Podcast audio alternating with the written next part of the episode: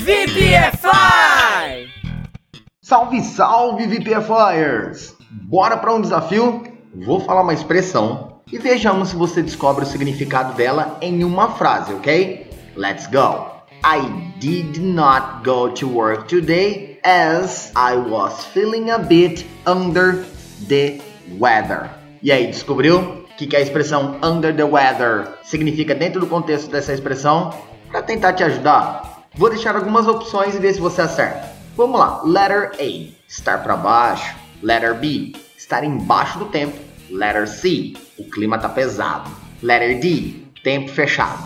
Bom, se você escolheu a alternativa A, mandou bem. Pois é isso mesmo, estar para baixo, no sentido de sentir-se triste. Podemos também dizer que é usado para descrever que alguém se sente doente, cansado ou exausto. Se liga aí para alguns exemplos na prática agora. She didn't come to the party because she is a bit under the weather.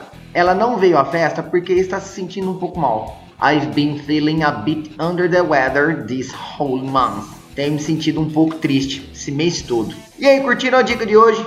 Espero ter ajudado e contribuir um pouquinho mais com o vocabulário de vocês. E agora eu vou deixar alguns desafios. Me diz como é que fica essas duas frases em inglês. Number one. Eu geralmente me sinto exausto nas segundas-feiras. Number two. Ele está se sentindo para baixo ultimamente. Vamos animá-lo. Thank you so much, Teacher Baby. Off.